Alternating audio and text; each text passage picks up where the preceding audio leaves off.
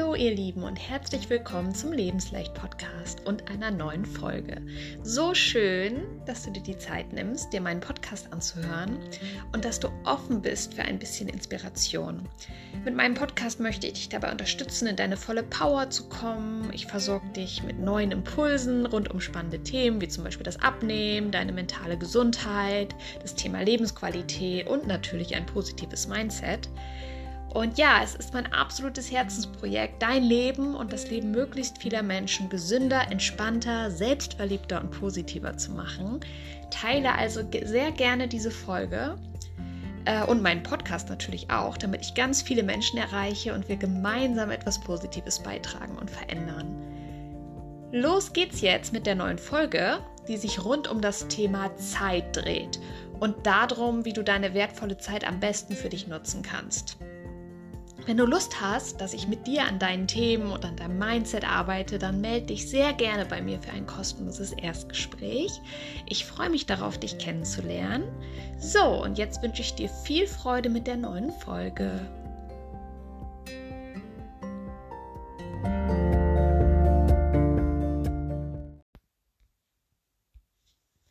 Wie komme ich überhaupt auf das Thema Zeit?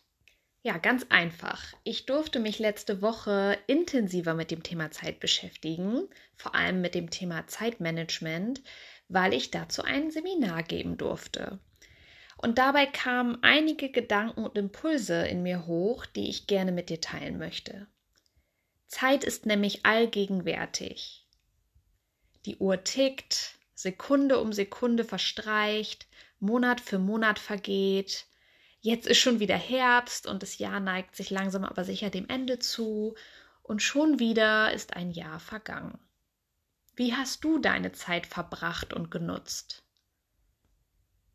Mach dir mal bewusst, dass du diese Sekunde jetzt gerade, an diesem Tag, in diesem Jahr nur ein einziges Mal erlebst. In dieser Konstellation gerade kommst du mit diesen Menschen in dem einen Moment wahrscheinlich nur genau einmal so zusammen. Alles hat seine Zeit. Es ist ein Kommen und ein Gehen. Dein Umfeld und du selbst, ihr verändert euch mit der Zeit und alles entwickelt sich weiter. Alles ist im ständigen Fluss. Zeit ist sehr kostbar und doch so flüchtig. Zeit vergeht unaufhaltsam und wenn du dir mal bewusst machst, dass du nicht weißt, wie viel Zeit du hier auf der Erde als Geschenk bekommen hast, dann gewinnt deine Zeit noch mal mehr an Wert und an Bedeutung. Genauso wie die Zeit mit deinen Lieblingsmenschen und Tieren natürlich. Die gemeinsame Zeit ist endlich und gerade dadurch wird sie auch so wichtig und besonders. So ist zumindest mein Empfinden. Zeit hinterlässt so manches Mal das Gefühl, nicht genügend von ihr zu haben oder gerne mehr Zeit haben zu wollen. Der Zeit hinterher zu rennen, unter Zeitdruck zu stehen. Dabei ist es doch entscheidend, was du aus deiner Zeit machst. Es ist entscheidend, wie du deine Zeit nutzt. Ein Tag hat immer 24 Stunden, nicht mehr oder auch nicht weniger. Und du entscheidest doch, wie du diese 24 Stunden gerne gestalten möchtest. Genau deswegen liebe ich auch diesen Spruch. Es ist nicht zu wenig Zeit, die wir haben, sondern es ist zu viel Zeit, die wir nicht nutzen. Lucius Anneus Seneca hat das gesagt, ein schlauer Mann. Und jetzt frag dich doch einfach mal, womit du deine täglichen 24 Stunden in der Regel so verbringst. Was kommt dir da als erstes in den Kopf? Mach dir gerne ein paar Notizen. Das kann zum Beispiel sein, Schlafen, arbeiten, kochen, Handy, Social Media, aufräumen, einkaufen, Fernsehen, Bewegung, Hobbys, Zeit für Familie, Zeit am Tablet, am PC, Treffen mit Freunden, Musik hören und so weiter und so weiter. Und jetzt gehen wir aber noch einen Schritt weiter. Stell dir mal folgende Fragen zu den Dingen, die du gerade notiert hast. Was davon bringt dich deinem persönlichen Ziel näher? Was davon tut dir körperlich gut? Was davon macht dich glücklich? Und was davon setzt dich unter Druck? Was von den Dingen, die du aufgeschrieben hast, entschleunigt dich?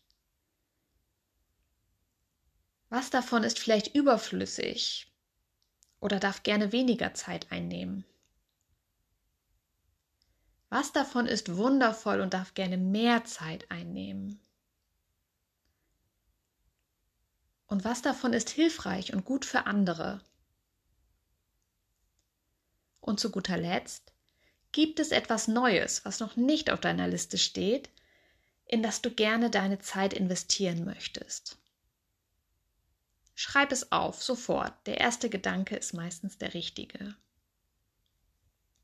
Lass das nochmal in Ruhe auf dich wirken, sonst stopp gern die Folge, wenn du da nochmal ein bisschen tiefer drüber nachdenken möchtest und länger. Diese kurze Übung, die wir gerade gemeinsam gemacht haben, kann dir dabei helfen, eine Art Bestandsaufnahme zu machen, wie du deine Zeit aktuell nutzt. Und darüber hinaus soll die Übung dir den Impuls geben, aktiv und kritisch zu hinterfragen, was du gerade aus deiner Zeit machst und was das Ganze auch ja ganz persönlich mit dir macht. Ich finde die Übung so kraftvoll und bei mir hat sie tatsächlich dafür gesorgt, dass ich meine persönlichen Prioritäten überdacht habe und sie jetzt anders setze. Ich nutze meine Zeit jetzt anders. Ein ganz persönliches Beispiel von mir dazu. Vor einem Jahr habe ich noch Vollzeit gearbeitet.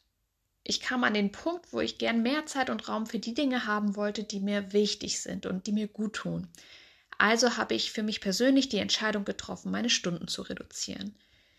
Das war wirklich ein großer und bedeutender Schritt für mich, den ich bis jetzt auch zu keiner Zeit bereut habe.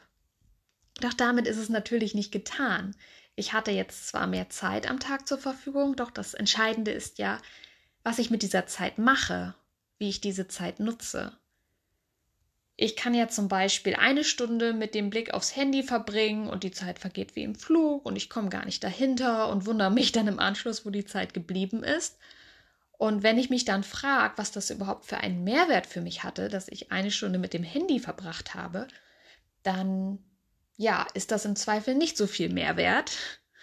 Ähm, und im Vergleich dazu kann ich natürlich auch die Stunde dafür nutzen, einen Spaziergang mit meinem Hund und meinem Lieblingsmenschen zu machen, mit den Wind um die Nase wehen zu lassen, zu entspannen, Neues zu entdecken, ja, den Augenblick zu genießen. Und das hat dann für mich persönlich eindeutig Mehrwert. Das Ganze ist natürlich individuell zu sehen. Jeder hat andere Dinge, die für einen wichtig sind. Und es ist auch vollkommen okay, am Handy zu sein oder sich einfach mal von Netflix und Co. berieseln zu lassen. Dafür nutze ich auch gerne meine Zeit, allerdings in Maßen. Wichtig ist, dass du dir bewusst machst, was du aus deiner Zeit machst und ob es dich glücklich macht. Oftmals ist es nämlich leider so, dass wir buchstäblich unsere Zeit und Energie verbrennen.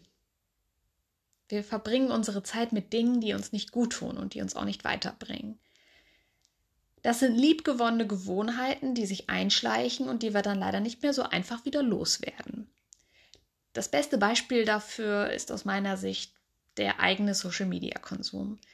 Beobachte dich doch einfach mal, wie oft du zum Handy greifst und wie viel Zeit du am Tag mit Social Media verbringst. Ich finde das echt erschreckend, wie viel Zeit das tatsächlich ist, wenn man sich das mal genauer anschaut.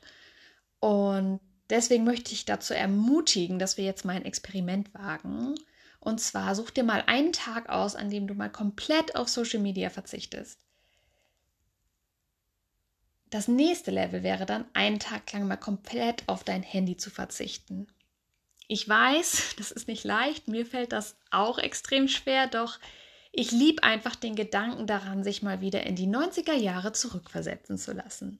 Damals in den 90ern, da hat man noch direkt miteinander kommuniziert.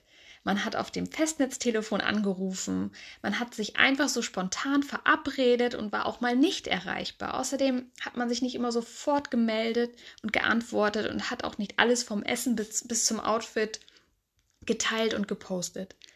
Man war einfach nicht so abhängig vom Internet, vom Handy, ja von der ganzen digitalen Welt. Trau dich. Ich traue mich auch, versprochen. Und ich bin gespannt, was das mit meinem und auch mit deinem Zeitempfinden so macht. Wie viel freie Zeit da wohl durch das Detox entsteht.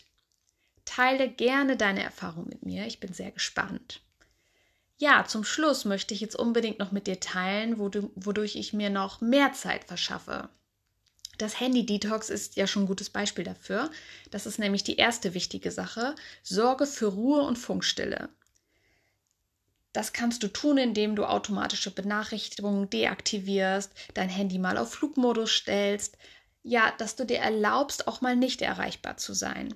Du musst nicht immer sofort reagieren, antworten oder etwas beitragen. Du brauchst nicht immer sofort auf dein Handy zu schauen, sobald es vibriert.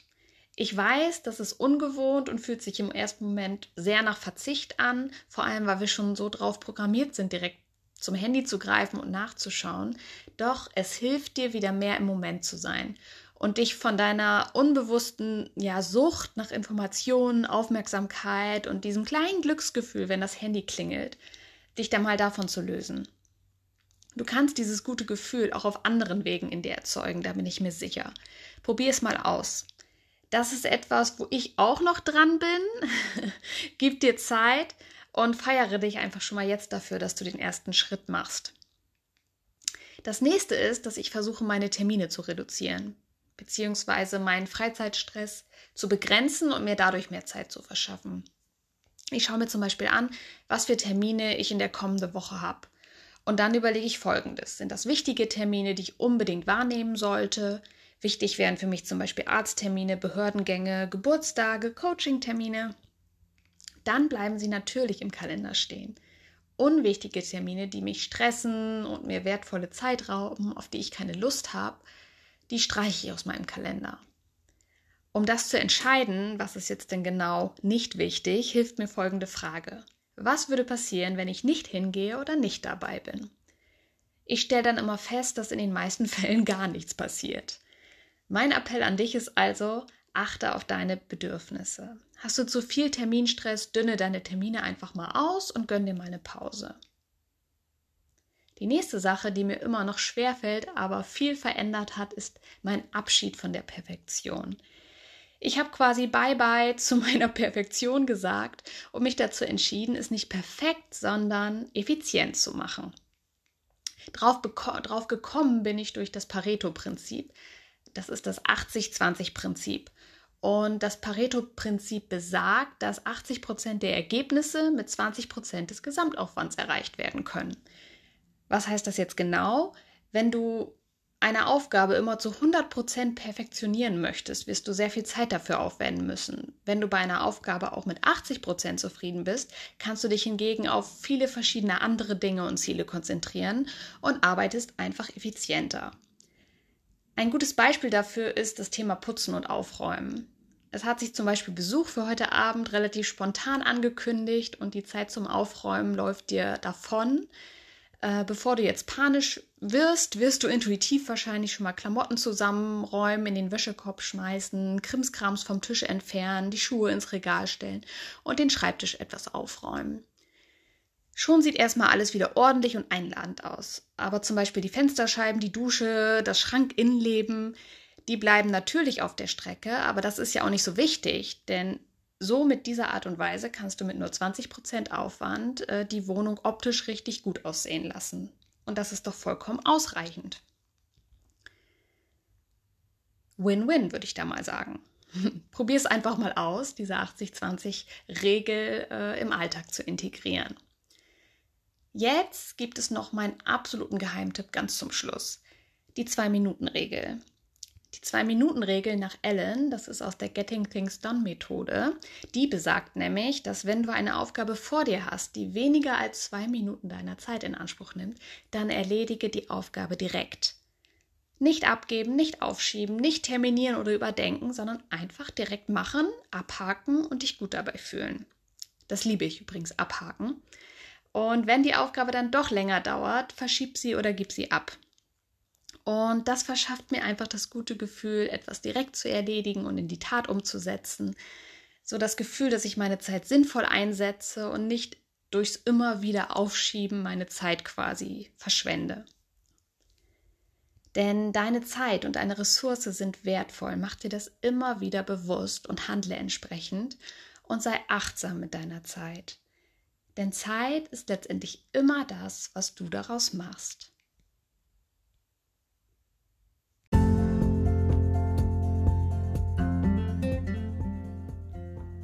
Das waren meine Gedanken und Impulse zum Thema Zeit. Ich hoffe, da war etwas für dich dabei, was du vielleicht mal ausprobieren möchtest.